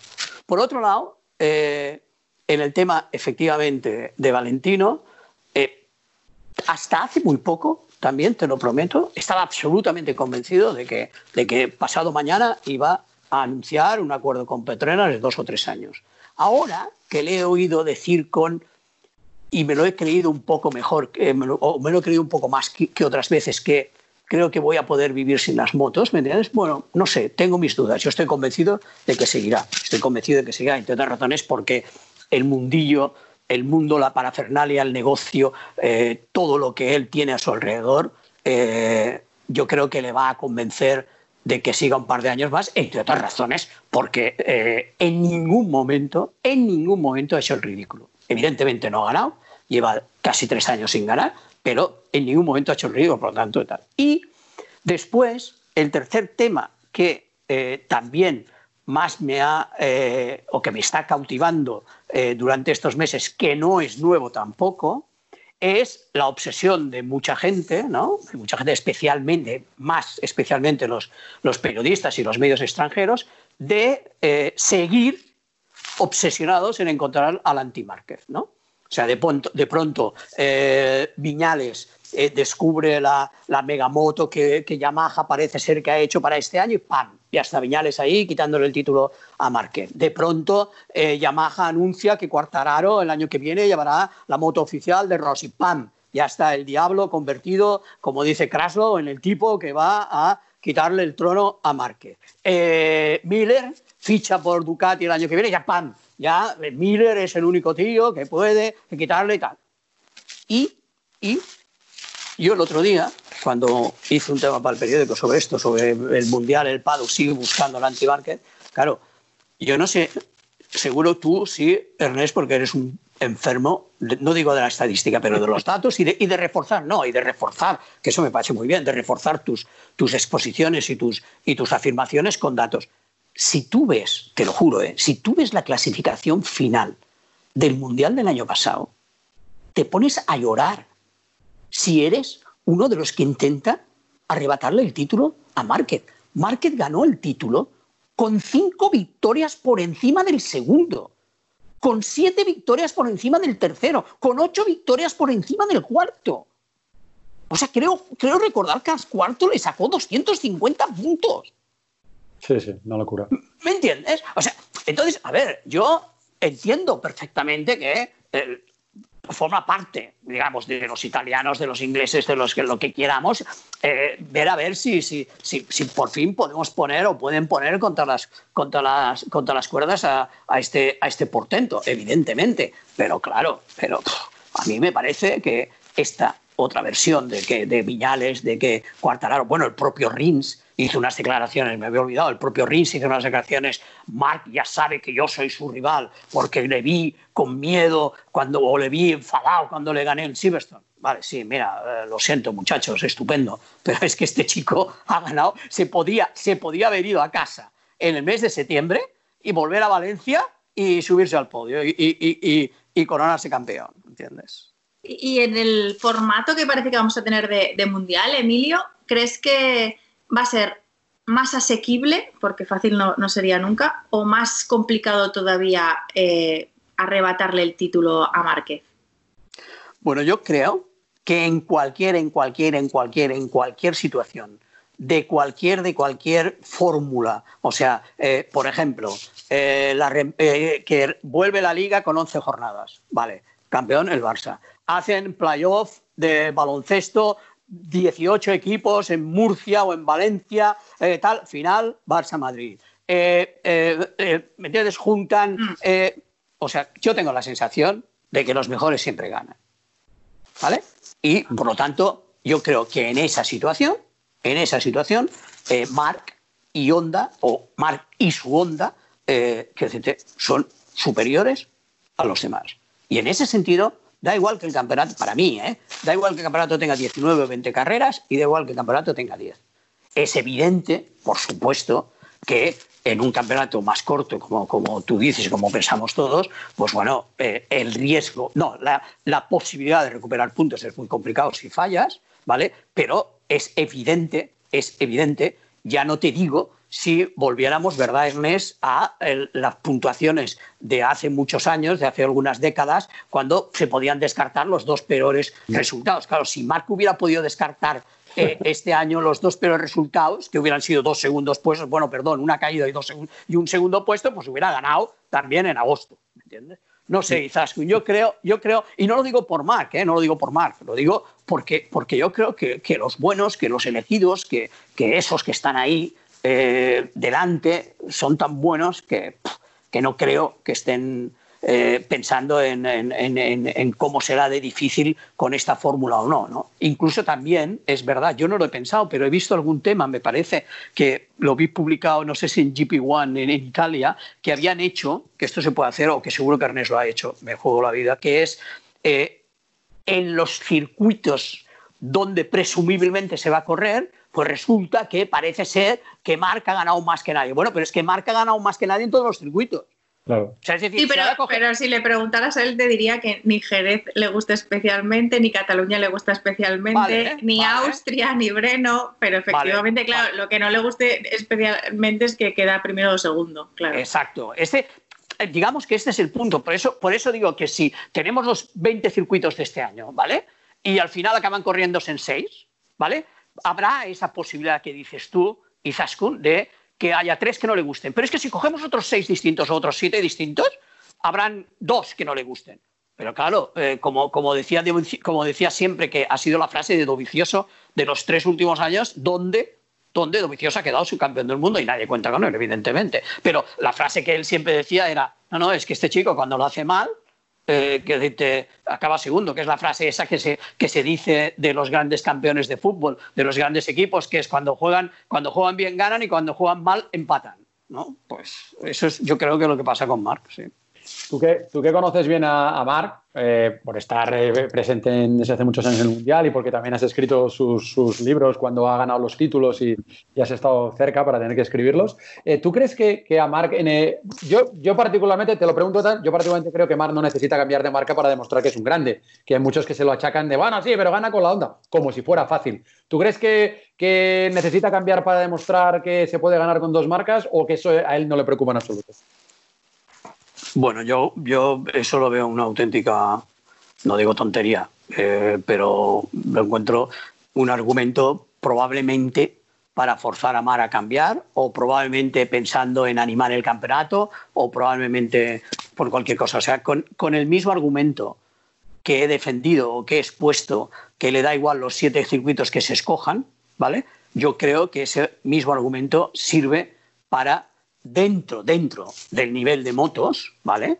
Digamos Suzuki, Yamaha, Ducati, Honda, elegir cualquiera. O sea, es decir, yo, yo creo que Mark, su equipo vital, ¿eh? importantísimo, su equipo, Santi, eh, todos esos, todos, Jordi, todos los chicos, ¿vale?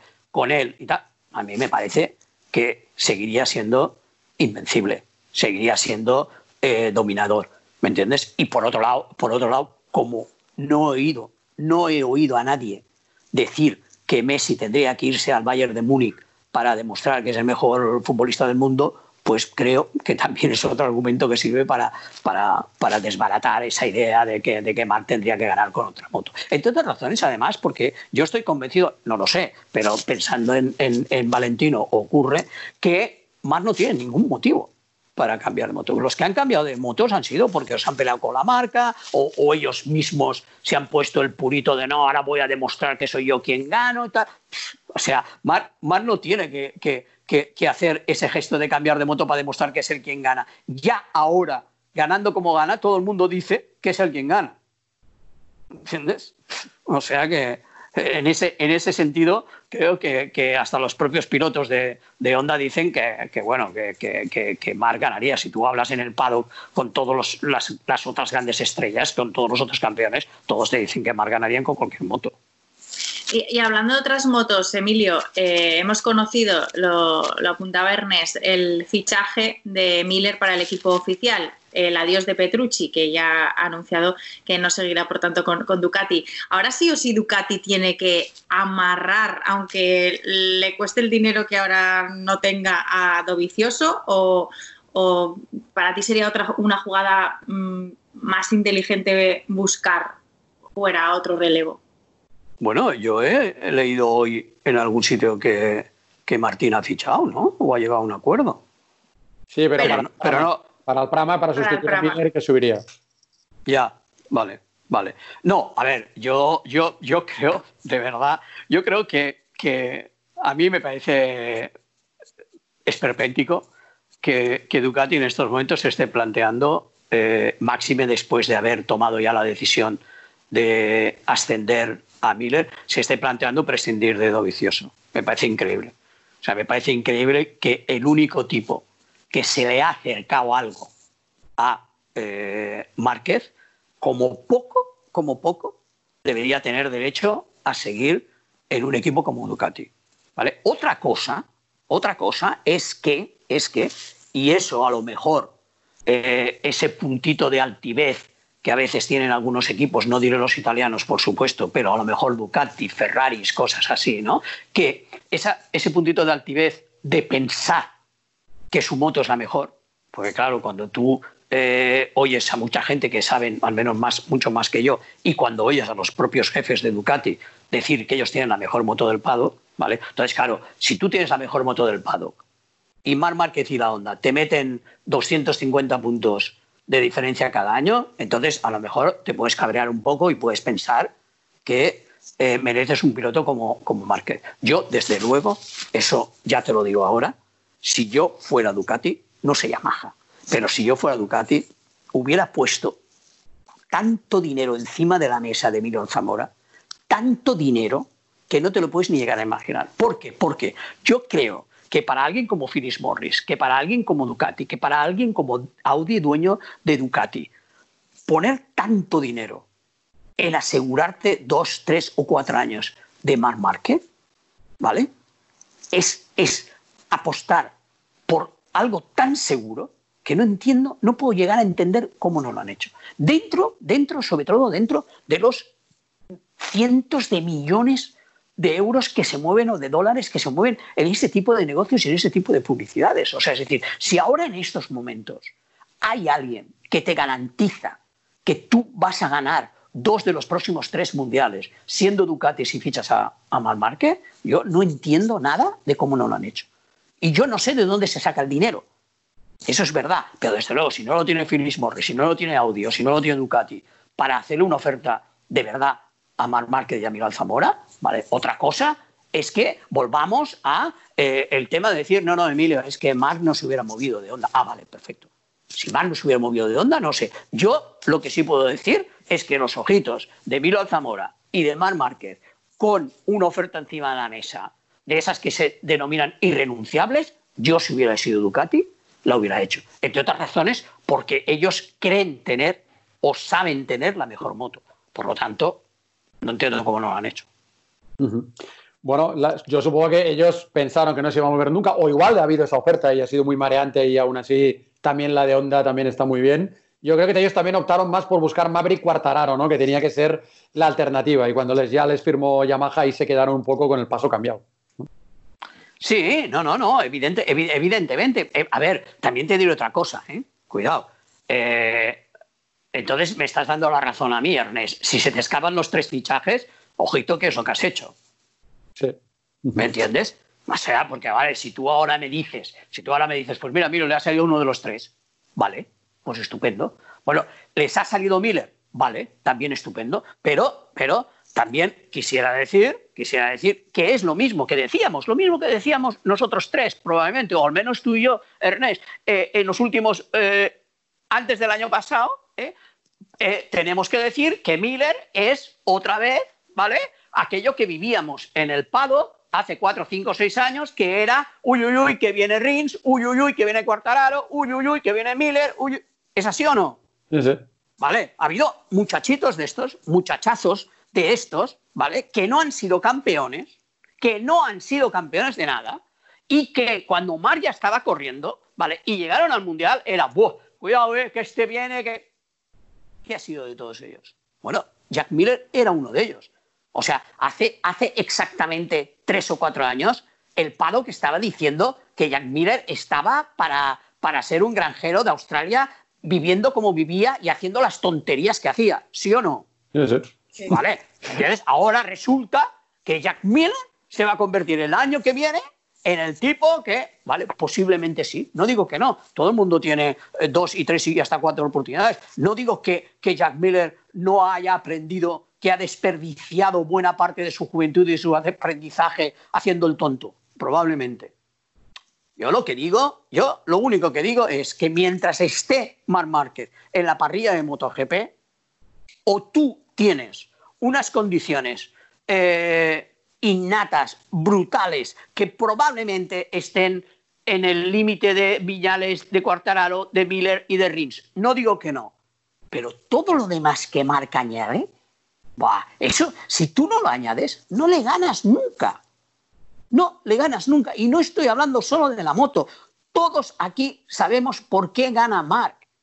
Y Mark gana porque tiene una determinación tremenda, porque cuando se apaga el semáforo hasta la bandera a cuadros es el que mejor decide, el que más arriesga, el que más control tiene de la situación, el que tiene, les tiene comida la moral a todos ellos. Todo eso no va en el paquete de que tú vengas del Campeonato de España de ganar, de que tú seas muy bueno, de que tú derrapes de puta madre, de que no, no, no, no, no, no. Eso, es, eso no se aprende. Las cosas por las que Mark gana no están en ningún libro y no las puedes aprender. Entonces, en ese sentido, pues, eh, eh, mira, eh, has tenido la mala suerte de llegar en el momento en que está este tipo. Mira. Emilio, cambiando un poco, un poco de, tercio, en todos estos años que llevas en el Mundial, ¿qué, piloto qué pilotos dirías que, es el que con micro delante, como se suele decir, con, usar esa expresión, es el que más dice lo que piensa y por lo tanto da mejor, te, ha dado mejores entrevistas. Bueno, yo con, yo con Mar me he sentido muy, me he sentido muy bien, me he sentido muy cómodo. Me he sentido, me he sentido un poco más hacia atrás, algún fantástico. Eh, eh, tengo un recuerdo eh, absolutamente maravilloso de Alberto, de Alberto Puig podríamos, evidentemente, ojalá, ojalá, no digo que este, que este confinamiento dure mucho, pero podríamos eh, hacer un podcast de estos o una radio de estas que estamos haciendo o una tele de estas que estamos haciendo nosotros tres. Me encantaría, dedicada, dedicado única y exclusivamente a Alberto Puig, te lo prometo. A mí me parece un ser brutal, de verdad. Me parece, me parece una cosa eh, eh, enternecedora. O sea, me parece una cosa pa, de verdad. Me parece un tío especialísimo. Y entiendo además que haya mucha gente en el Pado que no, que, no lo entienda, que, sea incapaz de comprenderlo. De verdad. Sí, porque yo creo que lo que dices, eh, sobre todo la parte esa de enternecedora, yo creo que a lo mejor es más cuando puedes o, permite, ¿no? O, como a gente como a ti, que, que puedes ir un poco más allá, porque así de primeras no, no dirías Alberto Puig en, eh, ternura. No, mira, mira, que lo voy a decir aquí porque se puede decir y porque además estamos para contar estas cosas. Yo he estado más de uno y más de dos años sin hablarme con Alberto. Lo he estado por cosas, por, por, cosas que él malinterpretó y se equivocó. Y de pronto Alberto se dio cuenta de que eh, no tenía ningún sentido y de que se había equivocado. Y hubo un día en un circuito, después de habernos cruzado miles de veces y no habernos saludado, que vino recto hacia mí. Y te puedo jurar que cuando faltaban 10 metros, pensé, Emilio, este tío viene a abrazarte. Y efectivamente, cuando faltaban dos metros, me abrazó y me dijo al oído, eh, perdona Emilio, eh, y lo olvidé todo al segundo, al segundo y, volvimos a tener una relación maravillosa. A mí, a mí me parece, repito, un tío tremendo. Y con, y con el tema este de las motos ya nada. O sea, ya con el tema, con el tema de las motos a mí me parece un, un fenómeno. Un, tío fenómeno que se ha dejado, que estuvo a punto de dejarse la vida y que se ha dejado la vida para que, para que le fuera bien a Dani Pedrosa, que ahora está orgullosísimo de estar en un equipo como, como ese mandando y tener a alguien como Marc. Bueno, eh, yo con, Alberto he tenido conversaciones y he tenido entrevistas estupendas. Otro que con, quien he tenido charlas maravillosas y sigo teniéndolas es con Carlos Checa, que es otro, otro ser enternecedor y maravilloso. Con Joan Garriga recuerdo en los duelos con Sito que también era estupendo estar con él. ¿no? Con Alex, por supuesto. El único problema de Alex es que yo no he tenido con Alex eh, la posibilidad de estar con él iba a decir de fiesta y no vale, no es de fiesta, pero es fuera de los circuitos. Yo tengo un poco la sensación de que, de que, de que Cribi tiene, o sea, va siempre con el freno de mano puesto, ¿sabes? ¿Qué te quiero decir en ese sentido? Y, y bueno, y sabes, a veces cuando, cuando dices, que eso me pasa bastante, a mí no sé si os pasa a vosotros, que es, hostia, me gustaría tanto ser amigo de este tío. ¿Sabes lo que te quiero decir? Pero no, a, lo mejor, pero no para aprovecharte, pero no para, para, para, conseguir exclusivas, pero no para hacer grandes entrevistas, sino porque, hostia, lo ves un tío tan cojonudo que te apetece tanto que dices, me cago en la madre, es que me gustaría tanto ser amigo de ese tío y no lo eres. O sea, yo, yo puedo decir que, tengo un trato maravilloso con Kribi y que, bueno, ya no digamos con Ana, evidentemente, pero, pero con Kribi, pero yo no, no, le puedo decir a la gente que yo no he estado en, yo no he ido a cenar con Kribi nunca, ni, ni he estado en su casa. O sea, yo no puedo decir que soy amigo de Kribi, ¿entiendes? Y sin embargo, me volvería loco por ser amigo de Kribi después de este podcast, Emilio, hacemos una barbacoa en su casa, seguro, te lo pongo. Ah, vale, ya está, pues lo Oye, pues una, última pregunta, por favor, de periodismo, no de motos, de periodismo, porque a mí tengo un gran respeto por, por, por ti, por tu familia, con tu hermano Carlos, que en paz descanse había ido a alguna clase suya. Creo que sois una, una, voz en esto también muy autorizada. Ahora nos hemos tenido que adaptar a unas situaciones en las cuales, eh, pues ruedas de prensa telemáticas y lo que va a ser el año, ¿eh? no vamos a poder ir a los circuitos, habrá que hacerlo todo a distancia, eh, pues eso, no pisando el terreno, no estando en la trinchera, solo con la espera de volver en el 21. Eh, ¿Tú tienes miedo de que en el 21 ya todos los editores, todo el mundo diga, oye, si en el 20 lo hemos podido hacer a distancia, ¿para qué la gente va a tener que ir al 21 a ningún lado? ¿Cómo les convencemos de que el periodismo se hace pisando el terreno? Bueno, eh, evidentemente es así, Ernest. Eso eh, está pasando, va a pasar. Y, yo creo que, que eso no es tanto, digamos, responsabilidad nuestra como responsabilidad de nuestros directores, de nuestros editores y de nuestros propietarios. O sea, es decir, yo eh, creo, desde luego, y, y, así a mí hace cinco días han cambiado el director del periódico y, y en una de las conversaciones que, que tuve con él maravillosas le dije, mira, yo lo siento, yo es que creo, creo, Ernest y Zaskun, creo que a los periodistas solo nos queda estar en los sitios. O sea, es la única opción que tenemos para contar historias y para hacer periodismo. La única opción. Entonces, si tú no estás en los sitios, no eres un periodista. Tú puedes, tú puedes contar historias, tú puedes, tú puedes, eh, con perdón, ahora igual voy eh, a decir algo que no debería, pero tú tú te, sentabas a ver, o te sientas, o te sentabas a ver un gran premio de Movistar e incluso, con perdón, de Dazón, ¿vale? Desde tu casa y tenías más información que nadie. Pero que digo, cuando digo que nadie, digo que nadie que esté en el circuito. Que nadie. O sea, tú te sentabas delante de la tele y tenías unos equipos, unos periodistas, eh, mira, oye, más o menos enterados, más o menos expertos, más o menos jóvenes, más o menos eh, que, conocían eh, el mundo de las motos, que conocían el pado, pero sobre todo que iban con un micrófono, le preguntaban a todo el mundo, hablaban con todo el mundo, o sea, era brutal. Tú te ponías delante de la tele de Movistar o de la forma a ver un gran premio y cuando acababa la retransmisión tenías 22 folios escritos que no sabías qué información coger para contar la carrera, para hacer un reportaje, para, para hacer declaraciones tal. Ahora, esa es una manera de contarlo. Otra manera de contarlo es estar tú en el circuito y pillar tus historias. O esas mismas historias, verlas desde tu óptica. Si el periodismo, si los periódicos, si los medios, si las radios, si las televisiones no se gastan dinero en enviar a la gente a los sitios, no es periodismo. Estamos absolutamente muertos. Las redes sociales, los twitters, las propias fuentes de información en que se han convertido los equipos y los protagonistas. O sea, es decir, nosotros escribimos de Piqué cuando a Piqué le da la gana hacer un Twitter. Si no, no tenemos acceso a Piqué. Por lo tanto, lo que, quiero decir, ahora que se han hecho estos entrenamientos medios secretos, pues si Marc publica una foto de Alejandro Cerezuela maravillosa en su Twitter y en Instagram y cuenta una historia, mira, me he ido al, cross, ¿no? Al cross de Montmeló de Cardús y le he dado cuatro vueltas, tal. Pues no nos enteramos, macho, si no lo cuenta Marc. ¿Entiendes? Entonces, yo sigo pensando que eso es así. O sea, es decir, a ver, pongamos un ejemplo clarísimo. O sea, lo que está pasando en Minneapolis. O sea, si tú no mandas un periodista a Minneapolis en estos momentos, ¿qué le vas a contar a tus lectores?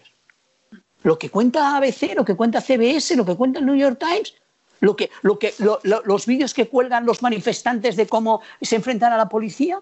Tú vas a Minneapolis y haces unas crónicas que se te pone la piel de gallina. Ya es igual, da igual, puedes leer El País, El Mundo, La Vanguardia, El Periódico, lo que tú quieras.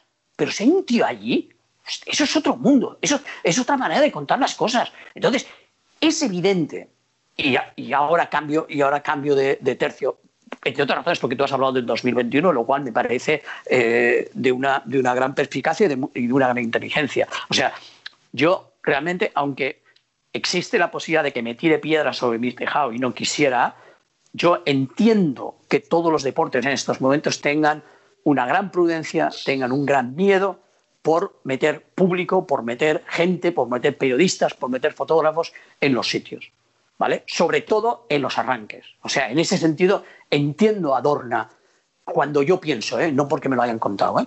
Eh, que las dos carreras de julio tienen que salir redondas. No puede haber un fallo, no pueden arriesgarse a que pase algo, porque si es así, porque si es así, se les va a ir al traste todos los planes que tienen. Y los planes que tienen es que el campeonato se ponga en marcha, es que la gente corra, es que los vean correr, es que se puntúe, es que, es que, es que las marcas y las escuderías no pierdan tanto dinero. ¿Me entiendes? Entonces, no estoy, no estoy a favor de que digan, no, no, es que aquí que, ah, pues lo primero que nos cargamos son los 500 periodistas y los, los 100 fotógrafos y los 300 plumillas. No, no, no estoy diciendo esto. Yo, lo que, yo en estos momentos, por eso cuando tú hablas del 2021 estoy totalmente de acuerdo con ello, contigo. En estos momentos creo, creo que tenemos que, eh, igual, entre comillas, sacrificarnos de alguna manera porque esto se ponga en marcha.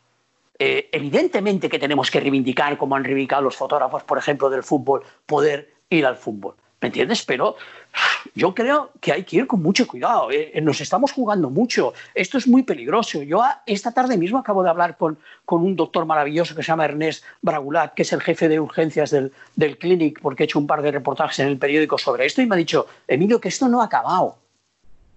Emilio, esto está bien, esto está enfocado, pero esto no ha acabado. ¿Me entiendes? Entonces, es posible, perfectamente posible, como piensa Carmelo, como piensa Manera Arroyo, como piensa la FIM, como piensan muchos equipos, que cuando lleguemos a mitad de julio la cosa esté mejorada y tal y cual.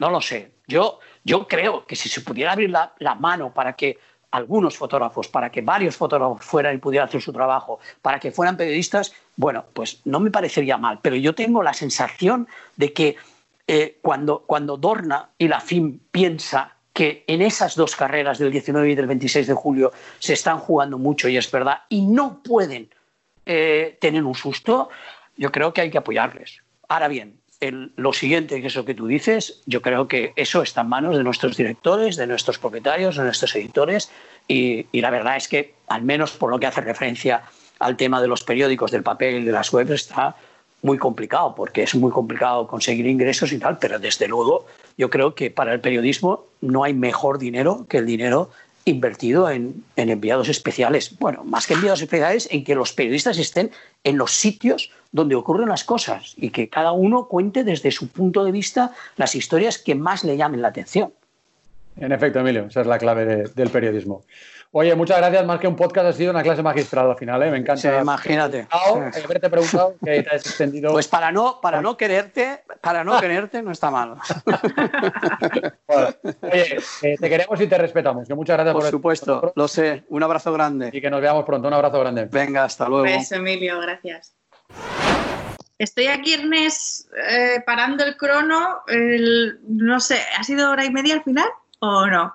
O más, no, lo sé, se nos van de las manos y sobre todo... Pero qué hora y media, ¿eh? Sí, de placer. Y esta última respuesta de Emilio, que ha sido muy larga, pero, pero súper importante a la hora de, planificar lo que tiene que ser el, futuro de nuestro, del periodismo. Yo, yo no estoy intranquilo cuando le he hecho esa pregunta por cómo lo vaya a interpretar Dazón o Dorna, porque yo creo que Dazón y Dorna tienen clarísimo que hay que estar en los circuitos. O sea, nosotros hacemos la tele en los circuitos, pero hablo en general del periodismo, ¿no? Del papel del quedado especial que muchas veces los, editores y los directores, no, no, pues no hace falta ir. ¿Cómo que no? Las historias se cuentan estando allí. Si el, código deontológico del periodismo ya habla de que lo que tienes que hacer es estar en los sitios para informar, no desde tu casa. Eso no es hacer periodismo. Sí, porque es que cualquiera, yo creo que cualquiera que se haya dedicado a esto sabe que no es lo mismo lo que puedes contar estando en, in situ que, que no estando, y sobre todo a nivel de historias, porque en el fondo, cuando tú estás allí, eh, eres capaz de, absorber también un, montón de, bueno, de, detalles pequeños, ¿no? Que, a lo mejor luego ni tan siquiera cuentas, pero que te ayudan a contextualizar, a conocer mejor eh, las historias y, al final lo que decía Emilio, ¿no? También a, verlas desde otro punto de vista. Y además voy a decir una cosa, que a lo mejor a alguien no le sienta bien o a lo mejor estoy equivocado, pero es mi planteamiento. Yo creo que, que nosotros, eh, en tanto Movistar, que además lo ha nombrado Emilio, Movistar, cinco años y Dazón dos años ahora, hemos eh, hecho que el periodismo del motor, que está en los circuitos, haya evolucionado. No me refiero tanto a las webs, y, porque esos al final tienen que sacarlo todo, ¿no? Pero yo creo que nosotros, como damos tantas cosas, la información básica ya la hemos dado nosotros. Entonces, el que está enviado especial tiene que contar historias. Entonces, el enviado del as, del marca, del periódico, del país, lo que, eh, contar la crónica de la carrera no interesa contar las entrevistas que hacemos. Es que esto lo, han visto en Movistar o en Dazón, ya está. Ellos tienen que inventarse otra historia y solamente estando en el sitio se puede hacer. Entonces yo creo que nosotros hemos, hecho evolucionar eso. De hecho, hemos cogido el, testigo de las revistas especializadas, que eran las únicas que, que, dedicaban más páginas y no solo a la carrera, y ahora lo hemos hecho nosotros, y por lo tanto el periodismo se ha adaptado a, vale, estos tíos, estas tías me lo dan todo. Ahora hay que contar otras historias que a ellos se les quedan fuera. Y al final es eso lo que yo creo que hace marcar la diferencia y te, y te da también el sello propio, ¿no? Para cualquier periódico o para cualquier medio que saque ese otro tipo de historias gracias a estar ahí. O sea, yo creo que es dinero bien invertido, muy bien invertido. Absolutamente. Bueno, oye, pues nada, está súper bien. A mí me ha encantado la pregunta que pensaba que era una tontería sobre el, circuito horario anti, antihorario a, a, Tomé Alfonso. Eh, la luz, ¿eh? Lo marca. Fíjate que son cosas que nunca hemos pensado. O sea, ¿por qué sí, porque tú, izquierdas? Sí, porque además tú llegas a circuitos, eh, sí, sí, que es que es eso, que, que eh, nunca te lo preguntas, efectivamente, lo das por hecho. Pues mira, aquí se corre en sentido antihorario. No es para que se le dé mejor a unos pilotos que a otros, es por la luz. Sí, sí. Sí, en la, teoría de la conspiración todos los circuitos eran antihorarios para que le fueran bien a Marco. Claro. Bueno, pues nada, oye, que ya tenemos otro, otro eh, podcast en el mapa. Por cierto, ¿quieres que te cuente una anécdota de Emilio Pérez de Rozas? Porque eh, la verdad es que a mí Emilio consigue una cosa muy difícil y es que a veces eh, tiene una, esta vis tan, tan histriónica o incluso cómica, pero al lado hay un periodista súper competente y riguroso. Entonces, claro, una cosa es, uno puede ser un payaso y no parece que, sea, que eso esté al lado de un tío riguroso, o puede ser riguroso y parece que no tenga humor. Y no, no, Emilio es que lo aúna todo. ¿Te cuento la primera vez que yo vi a Emilio Pérez de Rozas? ¿Te, lo he contado una vez? ¿O, lo he contado ya en este podcast y estoy muy mayor? No, en el podcast no lo has contado. Creo que a mí en alguna cena, pero cuéntalo, por favor. No, es que yo cuando empecé, cuando empecé a, trabajar en el mundo del periodismo fue en el año 86 con la cadena 13 y, y, el primer viaje importante que fui fue la final de la Copa de Europa en Sevilla, Fútbol Club Barcelona, este agua de Bucarest. Y recuerdo, claro, yo era un pipiolo de 21 años voy allá con todos los pesos pesados del periodismo de toda España, que para mí eran dioses, y de repente, en aquel momento, el entrenador del Barça era Terry Venables, que nunca, nunca, nunca daba la alineación antes del partido. Nunca decía quién iba a jugar, ¿vale? Cosa que también pasa ahora, ¿no? Pero en aquel momento era una cosa, no la daba nunca. Y, de repente, en la rueda de prensa previa, que yo estaba ahí flipando, estaba Emilio Pérez de Rozas, que no le conocía, ahí, nin, nin, gritando de la manera que es él, y dijo, Mister, Mister, ¿nos da hoy la alineación? Y, y de repente, Terry Venables dio el 11 flipante, con Schuster, con Archibald, con no sé qué juega en aquella época. Y claro, todo el mundo se quedó flipado y empezó Emilio a gritar, compañeros, compañeros, decid que he sido yo, que me la ha dado a mí. Y yo decía, pero ¿quién es este loco? Y luego he visto que es una auténtica personalidad y, una persona muy importante del mundo del periodismo. Sí, y además entrañable, ¿eh? Sí, sí. Te lo digo. Bueno, pues después de las batallitas del abuelo Los abuelos cebolletas, vamos. Oye, año 86, ¿tú qué años tenías? En el 86, ¿por qué me preguntas eso? No, tenías 10 años, es que claro, yo era un pipiolo, pues imagínate, te iba al colegio. Todavía no tenía 10, tenía 8, 8. imagínate, imagínate. Así que, qué mayorcitos que estamos, yo sobre todo. Bueno, pues nada, que una más. El próximo ya será el 18 el 12 más 1 del confinamiento, tú. Increíble. Ya ves, ¿quién nos lo iba a decir, eh? Sí, sí. Oye, por cierto, hay una cosa que nos olvidamos, que eh, continuamos comentaristas por un día. No os perdáis la carrera también esta semana, mientras estéis escuchando el podcast, podéis ver a Julián Simón en su título del 2009, a Mila Zabora en su título del 99 y a, eh, ¿quién es? Y a Fonsi Nieto, y a Fonsi Nieto, con su carrera de Estoril 2002. Exacto. Y seguiremos, ¿eh? que tenemos ahí en cartera unas cuantas más, eh, con grandes nombres como Sete Gibernau, por ejemplo. Por ejemplo, y Aspar y Sito Pons. Y Sito Pons, correcto. Y, bueno, luego también esta semana, el, día 6 eh, ah. de junio, se cumple exactamente 10 años de la primera victoria de, de Márquez en el Mundial, que que seguramente eh, lo hablábamos ¿no? contigo y lo hemos hablado. Es lo típico que todo el mundo se acuerda de Story 2010 y no tanto de la primera victoria que llegó en Mugello de ese año. Y, nada, como se cumplían 10 años, pues hemos hecho también un reportaje especial eh, recordando un poco esas victorias de ese año que a mí particularmente me ha gustado mucho porque ya son cosas como que sin querer se, van olvidando. O sea, obviamente Story lo tienes muy presente, pero hubo otras victorias como muy de, al estilo Márquez, digamos, ya eh, en ese año 2010.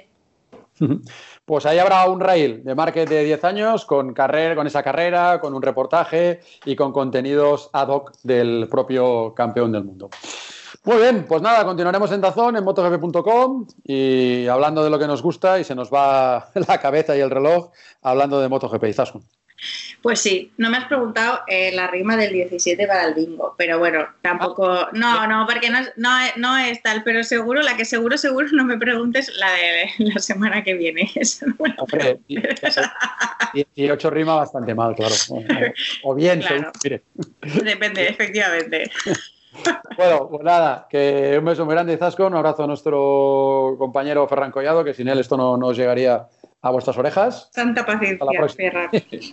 Adiós. Adiós.